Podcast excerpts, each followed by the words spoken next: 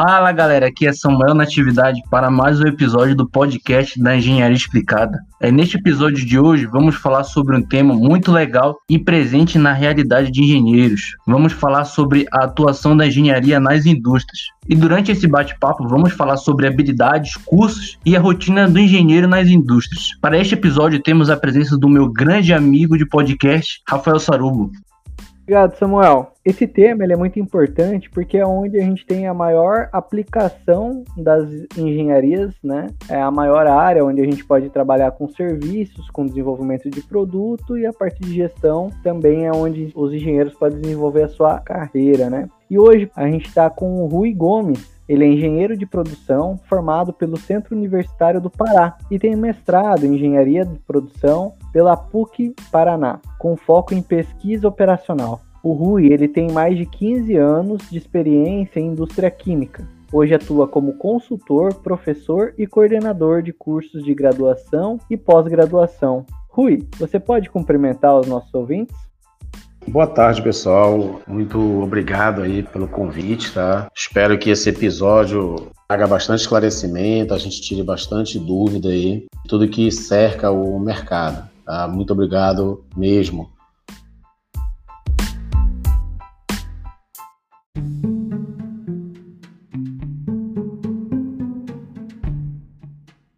Rui, muito obrigado por ter aceito esse convite, tá? Para participar do podcast da Engenharia Explicada. E agora a primeira pergunta que a gente quer fazer é sobre a sua trajetória acadêmica. Rui, durante sua trajetória profissional, observamos que você tem uma experiência muito rica na indústria. E aí você considera que essa trajetória profissional foi determinante para escolher a engenharia de produção? E se sim, por que surgiu essa necessidade?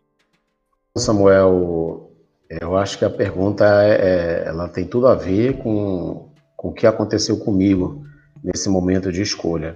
Eu tô com já tenho 43 anos e quando eu entrei na graduação, eu tinha 30, tá? E aí eu fiz uma trajetória pessoal um pouco diferente da que o normal, né? Eu primeiro comecei a fazer curso técnico, casei, tive que trabalhar bastante, né? E aí entrei na indústria e dentro da indústria lidei com a produção na prática, na empresa química aí que a gente falou. Mas comecei a perceber, eu comecei a ir me encantando com esses processos industriais, é, porque assim, particularmente eu sou uma pessoa que tem que trabalhar muita lógica, né? gosto de saber tudo aquilo que está no início, no meio e no fim. não consigo trabalhar com aquelas hipóteses de o copo está meio cheio ou está meio vazio. É, isso para mim eu tenho um certo conflito técnico com isso. Para mim o copo ele está 50% de produto e acabou. Se está meio cheio meio vazio eu não consigo interpretar. E aí nos processos industriais eles são assim. Só que dentro da minha carreira profissional, eu fui galgando cargos que tinham disponível para minha função técnico. Eu sou formado em técnica mineração. Formei na época aqui em Belém pela Escola Técnica Federal do Pará, que hoje já nem existe mais. Hoje é o IFPA, é o Instituto, de, Instituto Federal de Educação. E aí, com o curso técnico, eu fui crescendo, porém, em toda a indústria, você tem limites da sua formação. E aí eu cheguei no limite da minha formação técnica, aonde eu não poderia mais galgar novos postos, ou seja, eu já estava estagnado para aproximadamente com sete anos, seis anos, sete anos de, de indústria, eu já estava estagnado dentro da minha formação. Então eu precisava crescer, eu ainda novo, né, cheio de gás, precisando crescer, e aí eu comecei a pesquisar os cursos que eu mais gostava. E também eu tinha que escolher um curso de engenharia porque dentro da indústria, determinadas funções você só cresce se for engenheiro, porque a, a pró o próprio organograma da empresa pede isso. E aí eu comecei a pesquisar uma engenharia. De todas as engenharias existentes possíveis, eu comecei a me encantar, e, e, e digo a palavra encantar porque foi isso mesmo que, que aconteceu, a engenharia de produção. Assim, mas como né, me encantar? Comecei a ler, as, a ler as ementas dos cursos de engenharia de produção nesses últimos 10 anos já sofreu alguma alteração. Mas quando eu comecei a pesquisar, comecei a enxergar aquilo que eu fazia na prática, comecei a enxergar nas ementas dos cursos. E foi que quando decidi, não, realmente eu preciso fazer o curso de engenharia de produção, aquilo que realmente eu gosto. Então, quando eu comecei a fazer produção, eu já gostava já dessa área de produção. E aí eu fui para a graduação no Centro Universitário do Pará, CESUPA, aqui em Belém, e comecei a ver na teoria tudo aquilo que eu já conhecia na prática, todos os fenômenos que aconteciam na prática que eu não conseguia entender, eu comecei a entender com as teorias recebidas em sala de aula.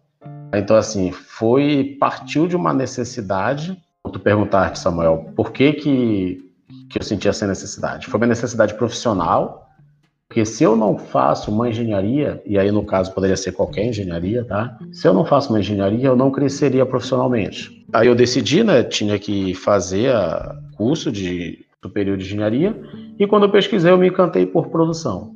Então foi meio nessa, nessa lógica aí, Samuel, a escolha do curso de produção.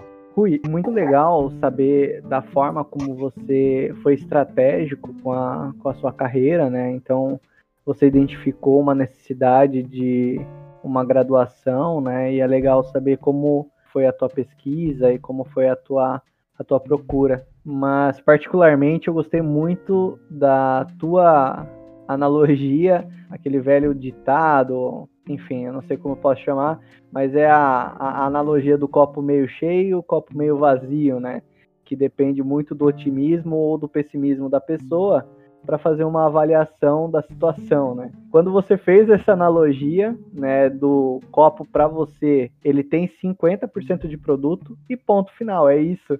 É uma interpretação muito exata da situação, né? E ali já mostra que a análise de dados é um ponto forte no teu perfil. Eu nunca tinha ouvido alguém falar dessa forma. Gostei muito da forma como você coloca, porque eu acho que os engenheiros eles têm que ter esse viés, né, analítico, não tão interpretativo, né? É, muda muito o sentido da situação de acordo com o ponto de vista. E isso pode levar aos engenheiros né, tomarem decisões incorretas, porque se você não faz uma análise fria né, da situação, a gente pode estar tá colocando inferências né, que não são reais. Eu, eu achei muito legal a reflexão que, que a tua fala traz. É assim, eu, eu faz tempo que eu, antes mesmo de entrar para engenharia, eu já pensava dessa forma. Eu acho que quando eu fiz o curso técnico, né, eu sempre, sempre gostei dessa área mais técnica. Eu comece, eu pensava assim, até porque hoje, se você pegar nos dias atuais a questão de, você comentou análise de dados, desde que os dados não estejam errados, né? Porque é, é claro que quando a gente analisa, a gente passa pelas etapas preparatórias de dados. Então, considerando que os dados que você já tem são dados fiéis, você precisa trabalhar em cima disso. E não adianta colocar pontos de vistas diferentes, porque eu, eu creio que a, a probabilidade de dar errado ela é muito, ela é muito maior. Não que dessa forma a gente não tenha a nossa margem de erro, né? A gente sempre tem um percentual de erro em tudo que a gente faz, de possibilidade de erros. Mas é, é assim que, que eu trabalho e nesses meus anos aí de profissão, é, as coisas têm dado certo dessa forma. Ah, talvez você, em alguns momentos dentro da indústria, ah, às vezes você acaba, infelizmente, né, mas não agradando a todo mundo. Quando você é, é bastante técnico, algumas, alguns números têm que vir à tona, algumas verdades têm que ser ditas. E às vezes nem todo mundo está preparado para isso. Então isso é que é, que é bem interessante. Mas a, e essa analogia eu faço hoje, hoje eu sou professor né, de engenharia de produção, eu faço muito essa analogia com os alunos. E acredite, assim, é bem difícil de passar essa analogia para frente não da pessoa entender o que eu quero dizer, mas da pessoa absorver. Ah, pelo fato de hoje a gente ter uma geração bem diferente aí nas escolas, nas faculdades, mas é, o bom é que as pessoas que acabam terminando, né, se formando, entrando no mercado de trabalho, porque queira ou não, hoje a gente precisa de pessoas, o que a engenharia pede? Sempre pergunto para o pessoal, engenharia, o empresário quer que você resolva o problema. Tá? Não tem jeito. Você vai entrar numa indústria, é problema todo dia. O problema de produção, o problema é, de com pessoas, o problema financeiro, problemas no estoque, problema no inventário, enfim, tem problema todo dia. Eu não conheço uma indústria aonde a gente todo dia não tem um problema, às vezes até diferente do problema anterior. Então, para resolver problemas, você tem que conhecer ferramentas que te ajudam a resolver problemas. Então, não vai ser com o, as inferências, ah, eu acho que se eu fizer isso vai dar certo, não vai ser isso que resolve. Então, é, eu trabalho e vou nessa lógica do raciocínio, esse raciocínio lógico, assim, tá bom? Pensando no que você passou, né, que às vezes é, não fazer o aluno é, acompanhar a analogia é um problema, mas sim ele absorver, né?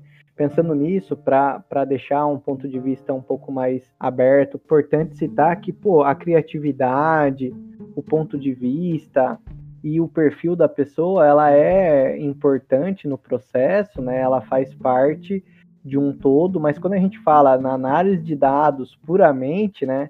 É, a gente tem que conseguir filtrar isso e ser um pouco vamos dizer, imparcial, né? Então a gente não tem que levar em consideração interpretações e inferências, e sim aquilo que os dados e a ferramenta está mostrando, né? É bacana isso e eu só queria colocar esse ponto, porque talvez o ouvinte não esteja a par do que é a análise de dados e a gente vai abordar um pouquinho isso mais na frente, tá? Obrigado, Rui. Rui, agora que você falou um pouco sobre a sua carreira como professor, né, e aí da dificuldade dos alunos até de absorverem e internalizarem esses conhecimentos, né, para aproveitar em ocasiões de problema nas empresas, com base nisso eu queria te perguntar, na sua visão, quais são os fatores que fazem esse estudante de engenharia ser um destaque para resolver problemas das empresas? Bom, Samuel, eu acho que o fator principal isso considerando que a pessoa tenha uma, uma gama mínima técnica, tá? É, porque toda matriz, independente de onde a gente estiver, a, do curso de produção, lá, no Brasil todo ela tem que ter uma similaridade aí de pelo menos 70%. Então, assim, teoricamente, no Brasil todo a gente vai ver 70% da mesma coisa, das mesmas técnicas. E partindo do pressuposto que o aluno absolva essas técnicas, o que vai fazer realmente ele se destacar no mercado é uma coisa chamada proatividade. É a proatividade com o que eu incentivo muito, falo muito com alunos e até para as pessoas mesmo. Você precisa é, aprender a ter um pouco do seu autodidata. Eu, por exemplo, muita coisa, muita coisa que eu aprendi, eu aprendi sozinho. Diga-se de passagem, eu não me acho uma pessoa inteligente. Eu falo isso para todo mundo. Eu sou persistente. Eu não consigo aceitar tá, que uma coisa que já é dita, já é batida, eu não consigo aceitar que eu não aprenda.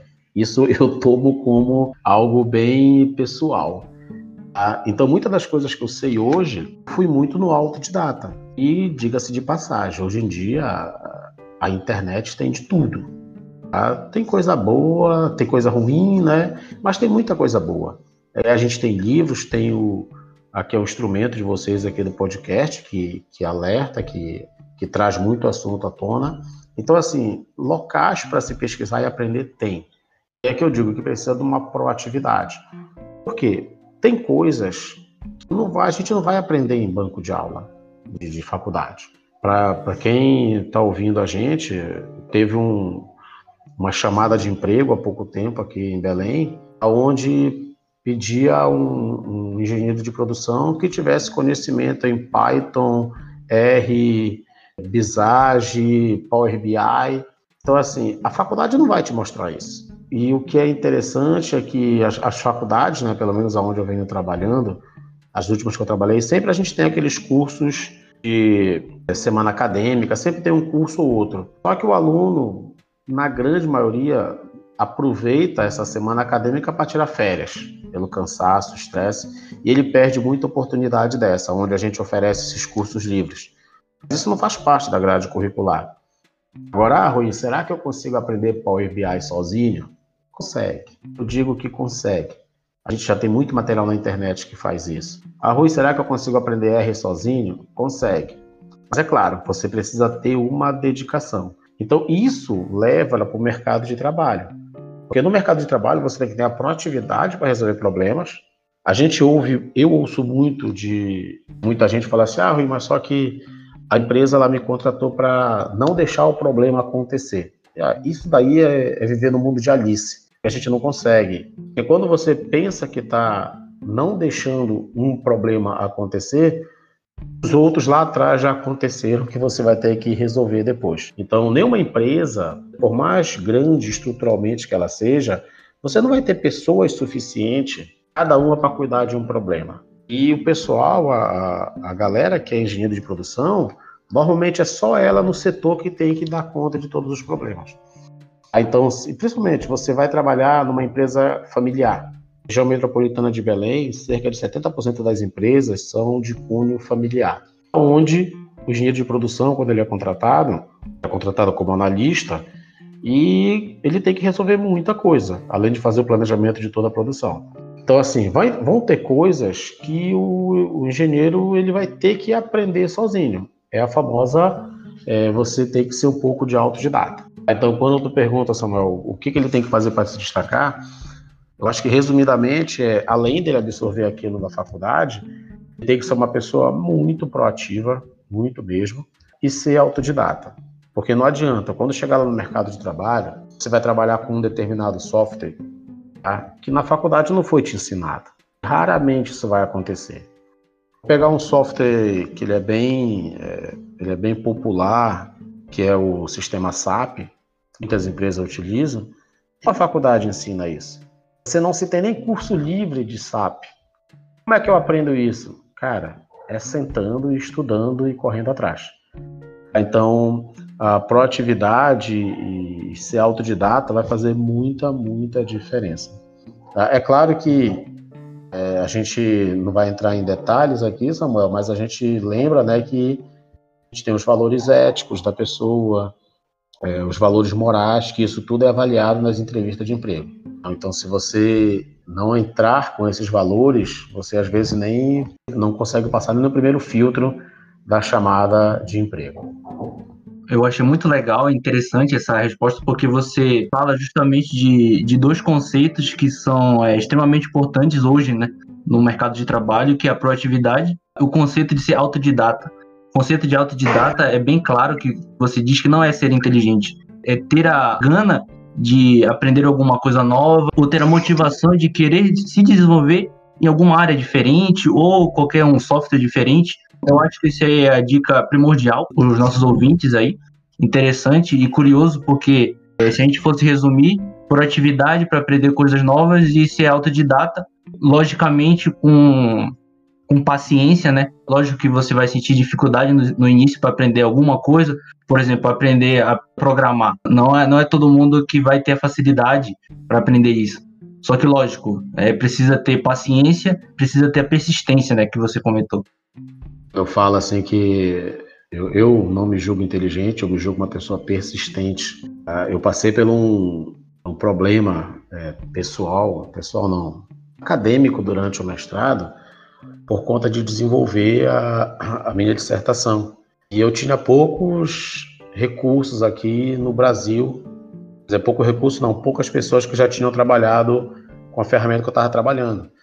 Eu encontrava muito artigo de chineses, coreanos, que isso para eles lá era normal já. E aí eu ficava nesse dilema, né? Como é que o cara lá na Coreia, na China, consegue fazer e por que, que eu não consigo? Rapaz, aí eu me trancava em casa o fim de semana todo, batalhando em cima do algoritmo até conseguir aprender. Outro falarte, tem pessoas que vão ter mais facilidade em programar e tem pessoas que vão ter mais dificuldade, mas ambas vão conseguir. Você tem que ter muita persistência e você tem que ter sempre o um pensamento positivo. As questões de trabalho em equipe. Cara, isso também assim, é, é muito, muito fundamental. Tá? E aí, para quem está ouvindo a gente, se ainda estiver na, é, fazendo o curso ainda de graduação, lembra que quando o professor coloca, vamos fazer um grupo de quatro pessoas. E aí quando você diz assim, não, eu já tenho meu grupo aqui, professor, que eu já a gente está no quinto período, mas desde o primeiro semestre é sempre eu, o Rafael e Samuel. É o que normalmente acontece. Então você já escolhe aquele grupo. Pensando profissionalmente é muito ruim. Por quê?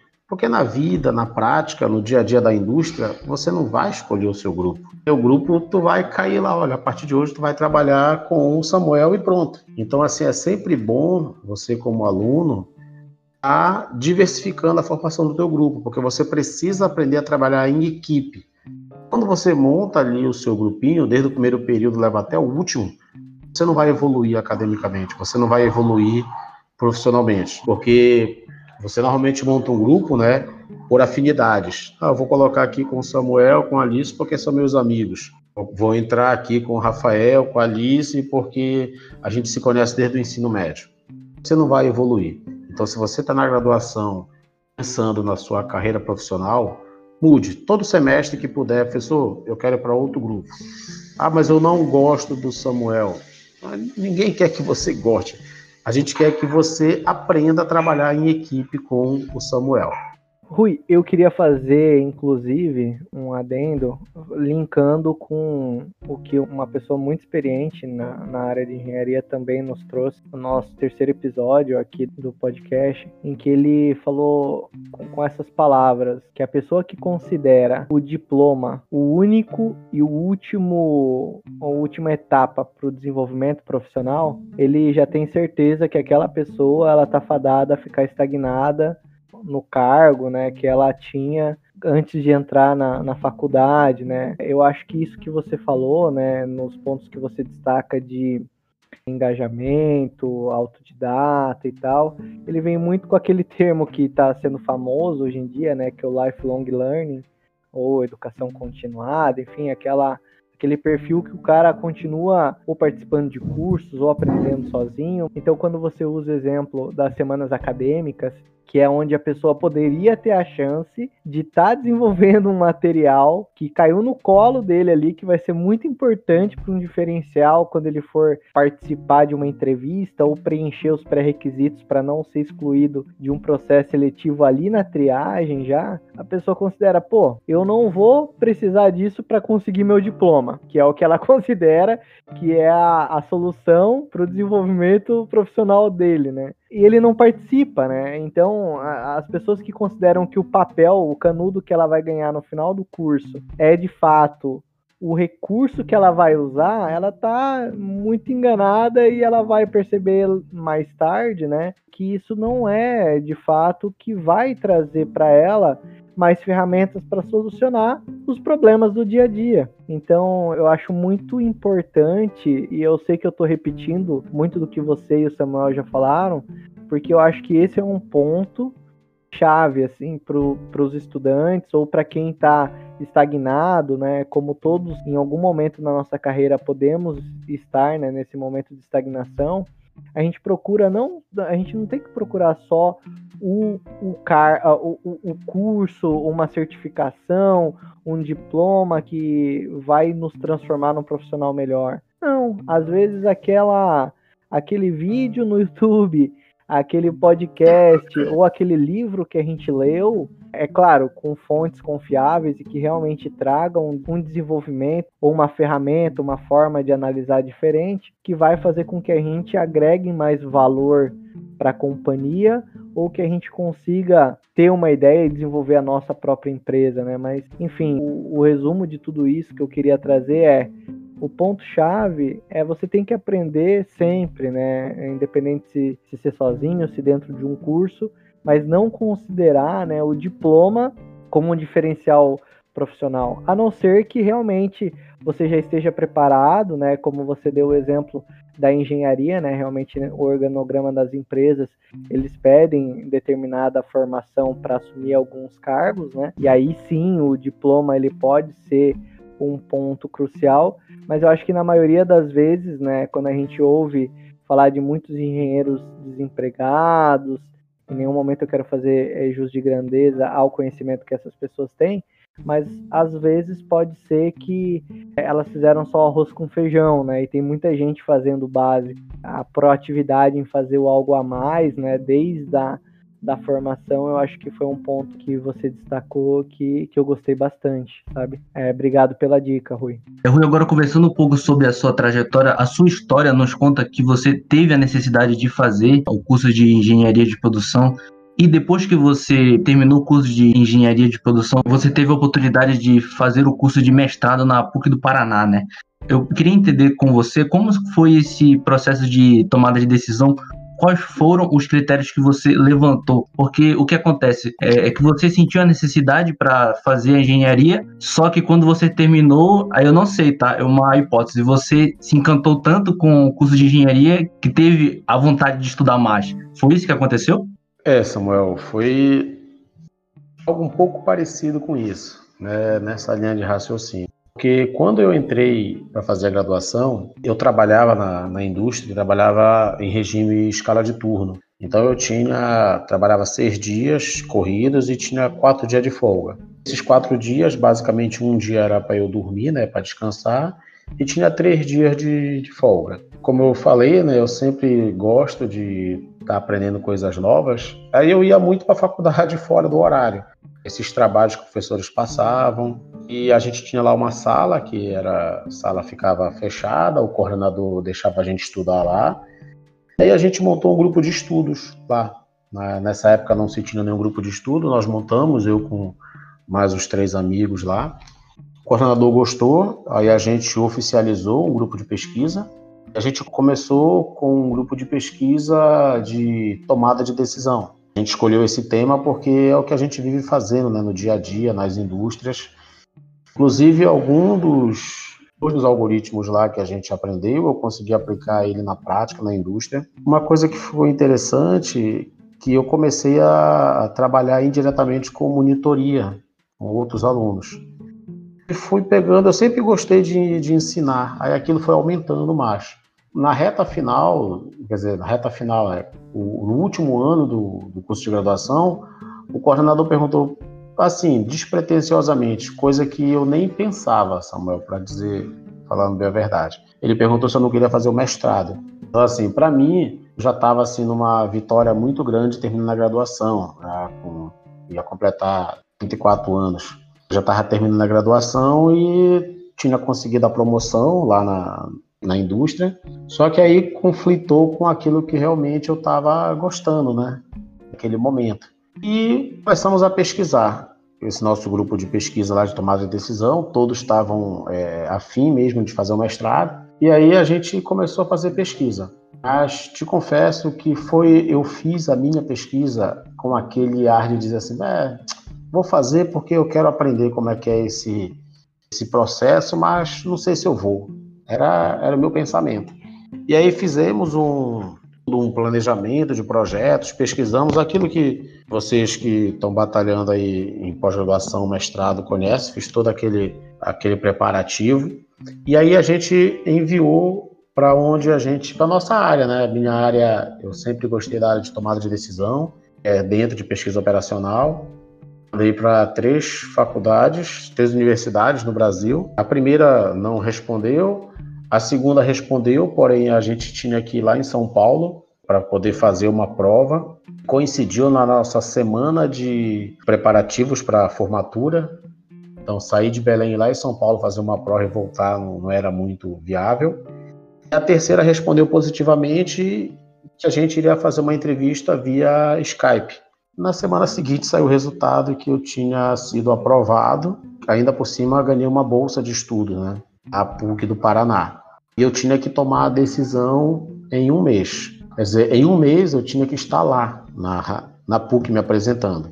Aí a tomada de decisão, aí imagina só, né? Nessa época eu trabalhava, e aí entrou um dilema um pouco muito rápido, né, de dizer assim, poxa, tenho 15 anos de indústria, como é que eu vou largar tudo agora para fazer o mestrado? É, e aí conversando muito com as pessoas que, que na época eram os meus, meus tutores, né, professores e coordenador, uma das coisas que a gente viu, que eu percebi na hora, é que aquela janela de oportunidade ela tinha batido ali para mim.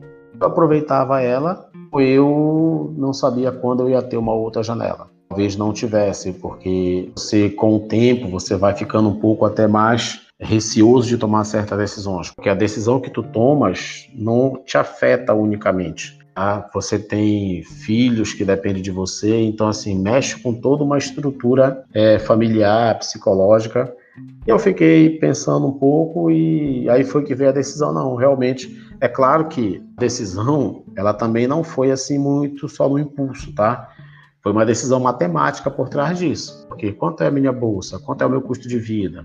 É, eu tenho 15 anos de indústria, vou ser demitido. Quanto é que eu pego de indenização? E aí tu começa a fazer. Então, quando tu sai daqui de Belém para passar dois anos direto em Curitiba fazendo o mestrado, isso tem um custo. O PUG me deu uma bolsa, que é a bolsa da CAPES, que muita gente sabe o valor aí, e ela mal pagava o meu aluguel. Eu tinha aqui transporte, alimentação, enfim, toda todos os outros custos agregados a isso. Eu fiz uma matemática, fiz uma conta e, nossa, fiquei assim, vou lá, vou ver o que, que é esse tal de mestrado. Aí porque também eu gosto de ensinar, e aí o, o coordenador da, do CESUPA, na época, já disse assim, olha, faz o teu mestrado e quando terminar, volta para cá porque tu vai ajudar muito a gente aqui. Então, assim, eu já fui fazer o mestrado com aquela previsão de que eu teria já um local para trabalhar como professor já na volta. Então isso daí também me ajudou a tomar a decisão. Mas não foi algo fácil não, Samuel, não foi algo fácil. Talvez seja mais fácil para quem está fazendo o caminho o caminho normal, né, que a pessoa ela faz o ensino médio, faz a graduação, de lá ela já emenda para o mestrado, que é uma ótima opção. E quando eu cheguei lá, Gostei muito, tá? Além de uma experiência de vida muito grande, por conta de cultura diferente, uma cultura bem interessante, é muito diferente da nossa cultura daqui do Pará, e conhecimentos acadêmicos, novas oportunidades.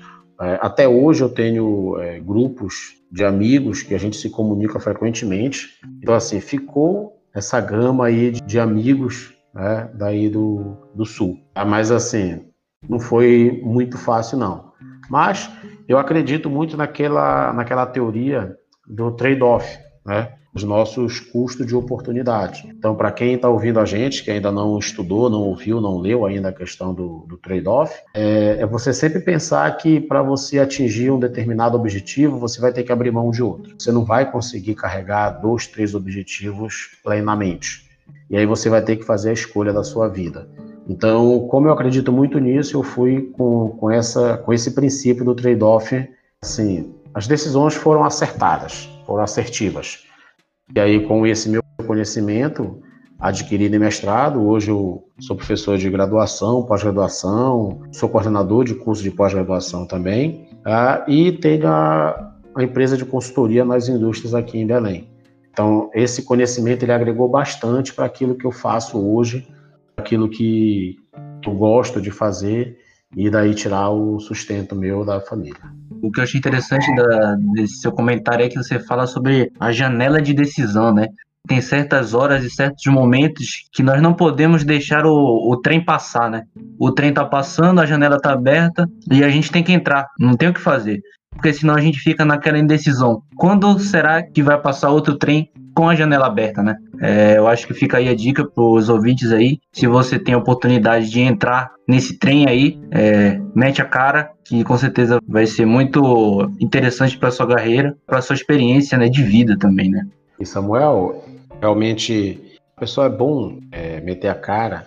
E é claro, né? Para você meter a cara, você tem que entender um pouco daquilo que você está fazendo. Se você está fazendo, metendo a cara naquilo que você gosta, que você acredita, mesmo que o futuro seja incerto, eu também continuo dizendo que vá. Vá porque meter a cara naquilo que você gosta, você vai fazer e vai dar certo. Tá? Então, assim, se o trem estiver passando com a porta aberta e for o trem que realmente você estava esperando, não perca tempo. Entre no trem, vai dar trabalho, é, vai ser cansativo, vai ter horas que vai dar vontade do, do, do camarada se jogar do trem em movimento, mas ele não vai se jogar.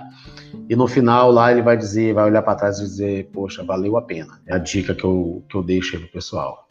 Agora conversando um pouco sobre o mestrado, é como que o mestrado contribuiu na sua carreira hoje e quais as portas que foram abertas aí? Primeiro que o mestrado, hoje em dia as faculdades, você tem professores de com três níveis, né? Tem professores com especialização, professores com mestrado e professores com doutorado. A cada ano que passa, o MEC ele vai restringindo o percentual de professores com especialização para as faculdades. Tá? Então, o mestrado já começou a abrir as portas para eu poder lecionar em, em faculdades de nível superior, em instituições de nível superior. Então, já foi a primeira porta que abriu. Então, já é um, um passo além. Vai chegar um tempo que, na prática, hoje, Samuel, isso já até acontece, tem faculdade já que não quer mais é, contratar professores que têm apenas especialização, já contrata a partir do mestrado, tá? porque isso tem um peso perante o MEC. Tá? Dependendo da titulação dos professores, o MEC ele gera uma determinada nota para aquela faculdade. Então essa foi a primeira janela que, que me abriu. Só que também, né, eu vou falar aqui também o outro lado, Samuel, dependendo da onde o, o engenheiro de produção vai querer seguir a, a sua profissão, algumas indústrias elas veem isso como excesso, não vou te dizer excesso de conhecimento, excesso de currículo. Dependendo por onde tu vai colocar, qual, é, qual seja a tua função, algumas indústrias já ficam com o pé atrás. Além da experiência que eu tive aí de, de indústria, de indústria química, eu também trabalhei como gerente da, de uma indústria de, de alimentos. E eu acompanhava muito esse tipo de visão. Então, assim, eu creio que a decisão de fazer o mestrado depende muito do viés da, da tua carreira que tu queira seguir mais para frente. Eu quero ficar na indústria. Eu preciso seguir o meu lado de analista na indústria. E aí a gente pergunta: será que o mestrado vai ajudar? Ah, então é essa reflexão que cada um tem que fazer. Só que eu, quando eu decidi fazer mestrado, eu estava querendo partir para esta área acadêmica. Eu gosto muito. E como eu tenho uma consultoria de empresa, o mestrado me ajuda a dar bagagem com os meus conhecimentos de consultoria de empresa. Tá? Então, quando eu chego numa empresa apresentando a minha empresa, né, que a minha empresa trabalha com otimização de processo, e quando eu apresento o meu currículo, isso gera um peso muito grande de credibilidade. Então, isso é muito legal. As vantagens que o mestrado me trouxe. Mas, reforçando, né? Eu já pensava em ser docente antes mesmo de começar a fazer o mestrado. Eu sempre gostei disso. Tá? Então, todo o sofrimento que eu passei dentro do trem, mas eu já tinha a visão lá da ponta da chegada que isso iria me beneficiar. E até hoje, graças a Deus, aí eu estou conseguindo tirar bons frutos disso. Perfeito. Se a gente fosse resumir mais ou menos né, como, como é que seria essa, essa parte de definir aonde você quer entender mais sobre a sua carreira, você tem que pensar estrategicamente na sua carreira, né? E saber aonde é essa ponta, né? Aonde você quer chegar. Para então traçar planos e ações para você chegar naquele ponto final sabendo o que você quer e sabendo da pessoa e do profissional que você quer ser, né? E Samuel, é, fazendo aí uma analogia, é você montar estrategicamente dentro de um PDCA. É você criar um plano de ação para sua carreira profissional. Por isso que o PDCA é uma ferramenta que ela é, que ela é muito bem utilizada pelas empresas você pode, é, independente da problemática, você estrutura um caminho muito bom para ela. Então, se a gente for pensar em uma, uma das ferramentas que o engenheiro utiliza, é fazer estrategicamente com o PDCA para a tua carreira. Tem uma frase que eu não gosto muito de falar e enfatizar assim, ah, você tem que fazer aquilo que você gosta. Às vezes, você leva, algumas pessoas levam muito isso ao pé da letra e acabam deixando outras oportunidades que talvez você não goste tanto, mas são ótimas oportunidades. Então, eu costumo a dizer que você precisa gostar daquilo que você faz. Se você gostar daquilo que você faz, você consegue tirar bons resultados. Então você tem que pensar, analisar estrategicamente e dizer, poxa, quero ir trabalhar na indústria de bebidas. O que que eu preciso ter de conhecimento? E aí trilhar a tua carreira profissional. Eu acho que é muito bem esse o caminho aí, Samuel. Rui, é, eu queria pegar um gancho no que você falou em relação a a tomar muito cuidado com a frase, né? Faça aquilo que você gosta. Teve um exemplo em um processo em que eu participei, a gente estava fazendo mentoria para algumas pessoas. Eu tive a oportunidade de participar no, no, desenvolvimento da implantação de alguns processos e dentro desses processos precisava é, desenvolver pessoas, cursos, etc. como o, o, ponto era muito relacionado com gestão de pessoas e tal, foi falado exatamente esse ponto, né? Pô, a gente precisa é, escolher as pessoas pelo que elas gostam. Então, existia uma discussão em volta disso, e a frase central que finalizou a discussão é: Eu gosto de ser líder, disse um dos gerentes que estava participando desse processo. Só que eu odeio mandar pessoas embora. E faz parte do meu cargo. E faz parte de ser um bom líder, saber desligar, manter a porta aberta para que a pessoa possa voltar depois, né? Se a gente tem bons profissionais aqui dentro e a gente precisa fazer algum corte, é essencial que a gente tome cuidado e faça um desligamento de uma maneira apropriada e digna para que o profissional, o talento que a gente está perdendo hoje, por qualquer que seja o motivo, a gente tenha ele disponível amanhã caso a gente precise dele de novo, né?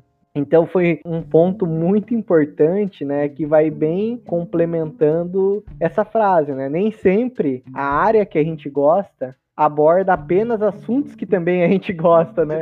Detalhe, isso mesmo. Então é muito importante a gente pensar, né, como você falou, estrategicamente. Para ouvinte que não conhece o PDCA, existem várias fontes legais para vocês conhecerem esse assunto, né? O PDCA é uma ferramenta que ela parte desde um, um fluxo que você planeja antes de fazer, depois quando você faz, você controla para ver se a ação teve o, o efeito que você gostaria e se não, você corrige, né, e age em cima dos problemas, né? Só para dar esse contexto que às vezes a gente pula a etapa de estratégia, de planejamento, e a gente já vai fazendo um monte de cursos que às vezes não vão nos agregar é, ou nos abrir portas, né?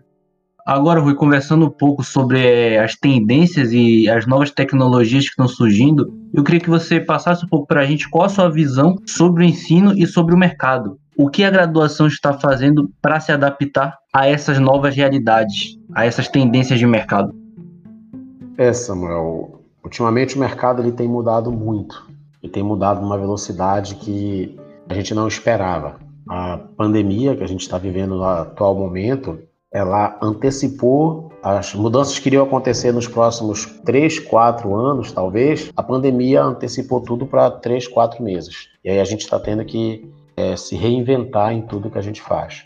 Ah, olhando do lado da, das faculdades, faculdades têm se desdobrado de forma excepcional para que o aluno se adeque a essa nova realidade e aquilo que as empresas estão pedindo. Uma das coisas que, muitas faculdades aí que eu conheço faz e isso é um lado muito positivo, é você ter professores na grade curricular dela que também têm experiência de mercado. Porque isso começa a fazer a aproximação da realidade do mercado trazer para a faculdade. Quando a gente percebe no mercado que tem um movimento de uma tecnologia nova, a gente vem e começa a adaptar no curso de graduação. É claro que isso às vezes pode demorar um pouco. Nos cursos você não pode mudar a grade curricular assim no instalar dos dedos. Então você precisa ter toda uma avaliação de ementa, tem que passar pela aprovação do MEC, tem várias burocracias. Mas o que as faculdades fazem, pelo menos aonde eu estou envolvido, eu sempre forço para que isso aconteça, é a gente utilizar nossas semanas acadêmicas e trazer essas tecnologias para essa semana acadêmica. Por exemplo,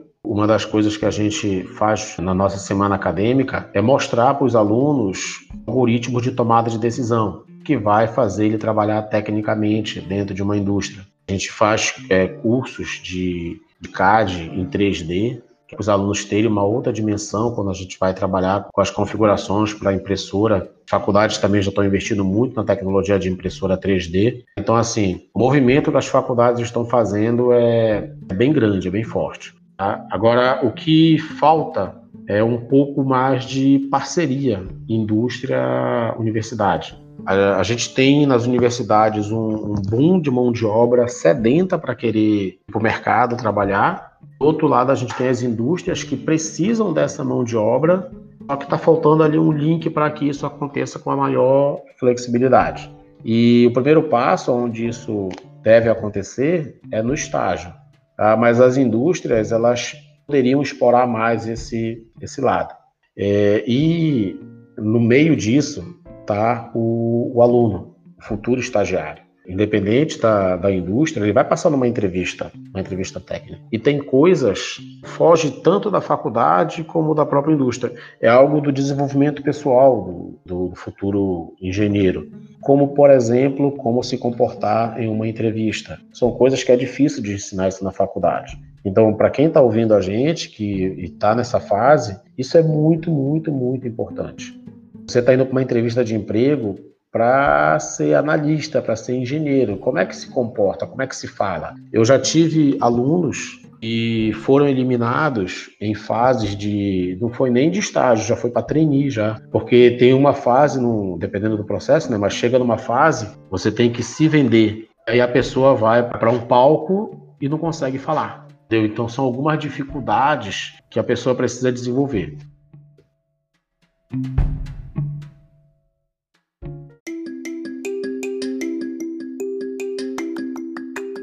Rui, você já nos passou muitos insights sobre sua carreira e a aplicação prática dos conceitos que a gente precisa ter para o desenvolvimento profissional de um engenheiro na indústria. E aí, Rui, com base nas experiências que você já teve, dos cargos que você já desempenhou na indústria, você conseguiria nos passar um resumo de como é o dia a dia de um engenheiro é, exercendo os mesmos cargos que você já teve?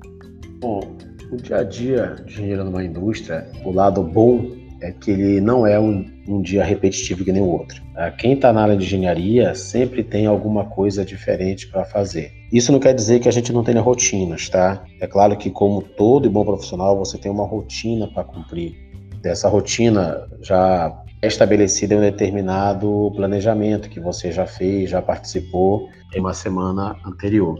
Mas o engenheiro, ele vai estar tá, é, auxiliando para que os problemas que possam vir a acontecer, primeiro, tentar não deixar acontecer, mas nem sempre isso é possível, e sempre que ele aconteça, você consiga resolvê-lo de forma prática. Você estando numa indústria, dependendo daquilo que você esteja produzindo, você precisa evitar, basicamente, que a indústria pare a sua produção.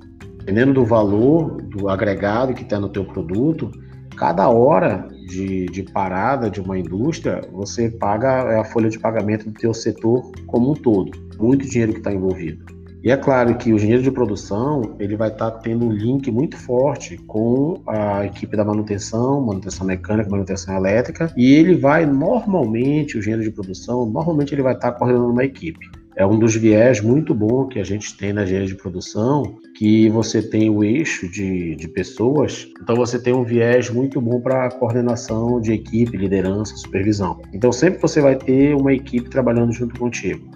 E aí é que vem aquela arte de você fazer as pessoas fazerem as coisas. Porque você, como engenheiro, você vai estar com uma visão um pouco mais estratégica, pensando no todo, e a tua equipe vai estar lá na base operacional, executando as atividades que você participou do planejamento. E é claro que sempre você vai ter que estar se reportando a um superior. E aí, dependendo da tua função, você vai ter um coordenador geral, um gerente de área, você vai ter um diretor industrial, aqui você vai se reportar. E atualmente esse reporte ele é meio que online. Hoje os sistemas eles estão tão inteligentes que é, as empresas já têm tudo na palma do, da mão no celular. Então você tem as suas metas a cumprir durante o dia: produtividade, absenteísmo, índices de segurança do trabalho, mantendo os níveis de segurança do trabalho, as horas extras, enfim, você tem vários indicadores para controlar. E quando um desses sai do controle, ele vai alarmar direto no celular do teu chefe, lá no teu diretor. Na mesma hora ele vai te ligar e querer saber o que está acontecendo. Então o engenheiro ele tem que estar tá munido de muita, muita, muita informação tem que saber o que está acontecendo no chão de fábrica como um todo. E é claro, como o engenheiro vai trabalhar na área de supervisão, coordenação, ele também vai lidar muito com o treinamento da equipe. É responsabilidade dele também treinar a equipe. O sucesso da equipe é o sucesso dele. Então a equipe ela não cresce sozinha. E como a indústria ela está movimentando ali 24 horas por dia, então você sempre tem possibilidades de acontecer coisas que não estava no planejado. Você sai de manhã da sua casa com todo o planejamento e aí de repente um rolamento quebra da tua enchedora de garrafas, no caso aí de uma indústria de bebidas. E você tem que parar toda a tua linha de produção. E aí, como fazer para que isso aconteça, para que você volte à tomada de produção em menor tempo possível, mantendo segurança dos funcionários, qualidade do produto. Então, assim, é uma arte que você vai você vai adquirindo ao longo do tempo. E alguns engenheiros que trabalham basicamente na área do planejamento, também é uma tarefa bem árdua, porque você planejar a produção de uma indústria é simplesmente dizer aquilo que eu tenho que produzir hoje. Eu tenho que saber aquilo que eu vou produzir, é, o quanto eu tenho que produzir, qual é a variedade. Nenhuma empresa hoje em dia produz somente um tipo de produto. Então, é, há pouco tempo eu trabalhava como gerente numa indústria de alimentos, onde a gente tinha 22 produtos diferentes. E cada produto desse tinha outros insumos que era para fazer esses produtos. Então, é, o meu analista de produção, é, de PCP, que também era um engenheiro de produção, a gente lidava lá com pelo menos 120 insumos diferentes. Seja, você tem que trabalhar com planejamento de 120 produtos. Isso pensando somente no teu estoque para produzir. Aí tu vai ter que pensar lá na frente para tuas vendas. Como é que isso está lá, teu armazém, no teu estoque de saída? E aí, ou seja, você como planejamento tem que estar tá no meio olhando tanto vendas, olhando compras que tem que comprar, tá trabalhando é, na gestão do estoque. Enfim, é algo muito, muito, muito dinâmico. Uma das coisas que eu gosto muito da engenharia é que você não tem a rotina tranquila, pré-definida. O dia que você chega na indústria e está tudo tranquilo, você, quando sair no final do teu horário, levanta a mão para o céu, dá graças a Deus e diz que foi muito bom. São poucos momentos que isso acontece. Então, assim, resumidamente, a rotina, o dia a dia do engenheiro é muito atarefada. Ele tem que fazer muitas e muitas atividades. É claro, tudo dentro dos conceitos da, da engenharia. Obrigado, Rui. Eu acho que você conseguiu é, uma tarefa muito difícil agora, que é resumir né, o dia a dia genérico né, de um engenheiro numa indústria. A gente espera que isso ajude ouvintes que ainda não conhecem essa rotina a se preparar melhor. E para fechar, Rui, uh, o nosso bate-papo, também pensando em se preparar melhor, você poderia fazer alguma recomendação de cursos fundamentais para um engenheiro de produção complementar a formação e acompanhar as tendências de mercado? É, você tem algumas dicas ou recomendações finais para passar para os engenheiros que estão nos ouvindo? Bom, é, sempre tem, né? Sempre tem. Cada dia que passa aí a tecnologia está evoluindo e hoje em dia a gente não consegue pensar o engenheiro que não tenha, que não esteja aí é, conectado, que não esteja acompanhando as tendências tecnológicas. Por mais pequena que a empresa seja, vou colocar aqui uma empresa pequena, tem aí os seus 50, 60 funcionários.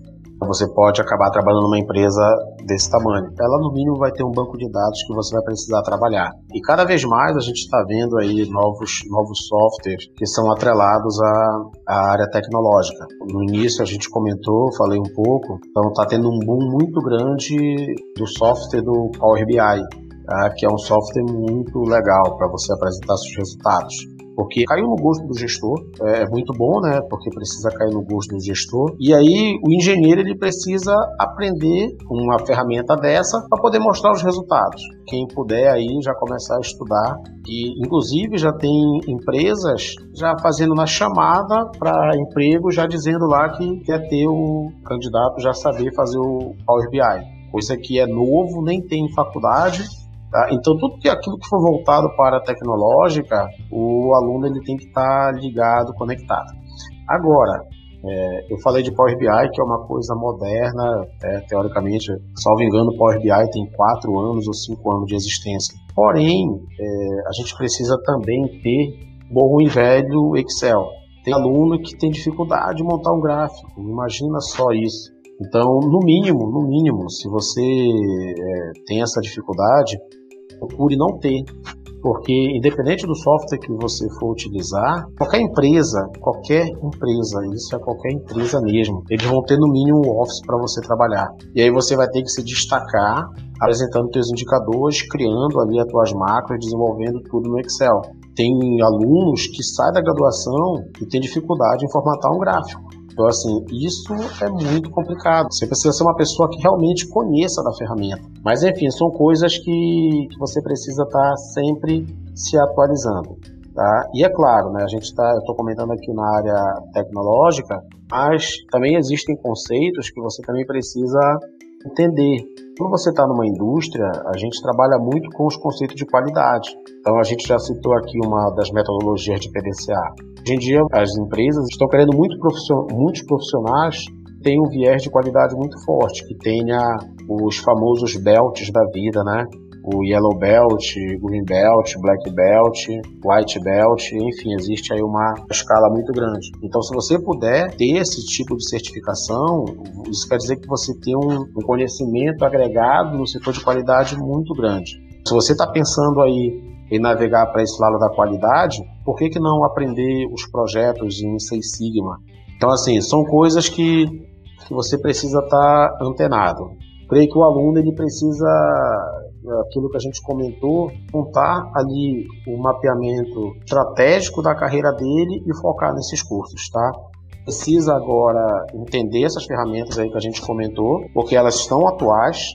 Sempre o aluno vai precisar, se, se você estiver partindo para o lado de, de programação, simulação, e aí você vai ter lá as linguagens em Python, você precisa entender essa programação, mas nem todo mundo é dessa área, tá? mas também é um viés que você, você consegue trabalhar. E, só para finalizar, é, são os próprios softwares de inteligência artificial. Então, quem trabalha a área, por exemplo, de previsão de demandas, área de vendas, você pode trabalhar aí com previsões, né? dentro de inteligência artificial. E aí a gente recai novamente na área de programação. Tá? Então, assim, são os viés aí que a engenharia de produção proporciona. E você, dependendo do, do braço que você esteja navegando, você pode se especializar aí em determinados sistemas, determinados softwares. Obrigado, Rui. Eu vou arriscar a ampliar isso para todas as engenharias, né? Eu acho que a análise de dados é uma tendência e independente do tamanho da empresa que você vai participar, independente da tua área, ela está cada vez mais necessária, né? Então, na análise de dados, como o professor bem destacou, né? O Excel, o Power BI, linguagens de programação, né, como o VBA, o Python, né, eles podem auxiliar ao profissional a se destacar.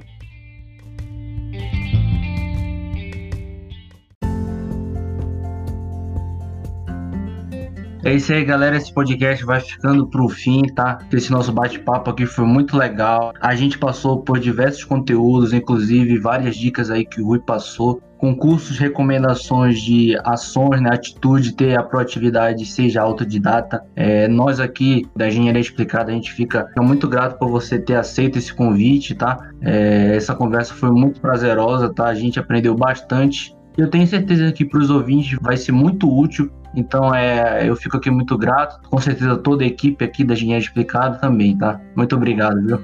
Eu que agradeço, né? Porque, como eu falei para vocês, a gente está num tema que eu gosto e é tão bom a gente conversar daquilo que a gente gosta. E estar tá participando aqui com vocês é, é algo que, que me deixa bem alegre, satisfeito, porque o alcance que vocês têm aí com o público de engenharia é um alcance grande e fica aí o, a dica, né? Agradecimento para todo mundo. Recebam as orientações, enxerguem, porque a equipe da Engenharia Explicada está tá tentando mostrar o, o, mundo da engenharia. Sempre que vocês quiserem a, ah, conversar e eu puder participar, a gente está de volta aqui para poder trazer um pouco mais da, da experiência que a gente tem, uns casos aí de vida na engenharia, que são muitos, Bom, e aí quem quiser também acompanhe aí a gente, a minha empresa de consultoria chamada Azecode Engenharia, é uma empresa que, que eu criei justamente auxiliar